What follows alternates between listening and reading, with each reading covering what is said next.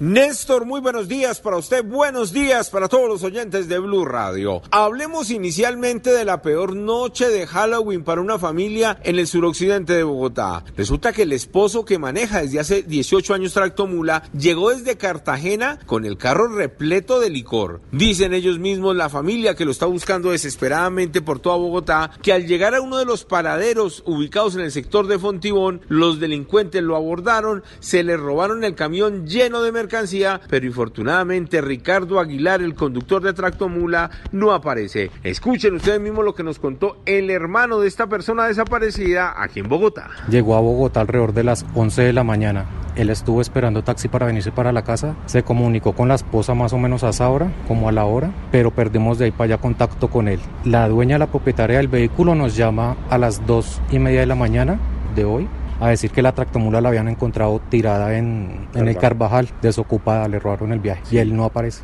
Ya las autoridades están al tanto, la misma familia ha buscado medicina legal en los hospitales del occidente de la ciudad, pero infortunadamente nadie da razón de este hombre que tiene dos hijos esperando en casa. Hablemos de los casos también en Kennedy, pero esta vez la captura de dos rompevidrios. Hicieron de las suyas anoche en la avenida Ciudad de Cali con calle 38, rompieron un vidrio y a su paso y por el afán de robar a la mujer que iba en la parte de atrás, hirieron con los vidrios de la ventana que salieron desprendidos a una menor de tan solo cinco años. Escuchen ustedes mismos a una de las víctimas quien habló con Blue Radio sobre lo ocurrido. Por la avenida Ciudad de Cali, alrededor del, barrio Patio Bonito. ¿Cómo? Pues se rompieron el vidrio, le dieron un golpazo, quién sabe por qué, con qué, porque no vimos con qué. Y le quitaron a ella el teléfono, la cartera, plata y, y el susto de la niña. Los dos jóvenes delincuentes ya fueron puestos a disposición de la fiscalía en la URI del mismo sector. Eduard Porras, Blue Radio.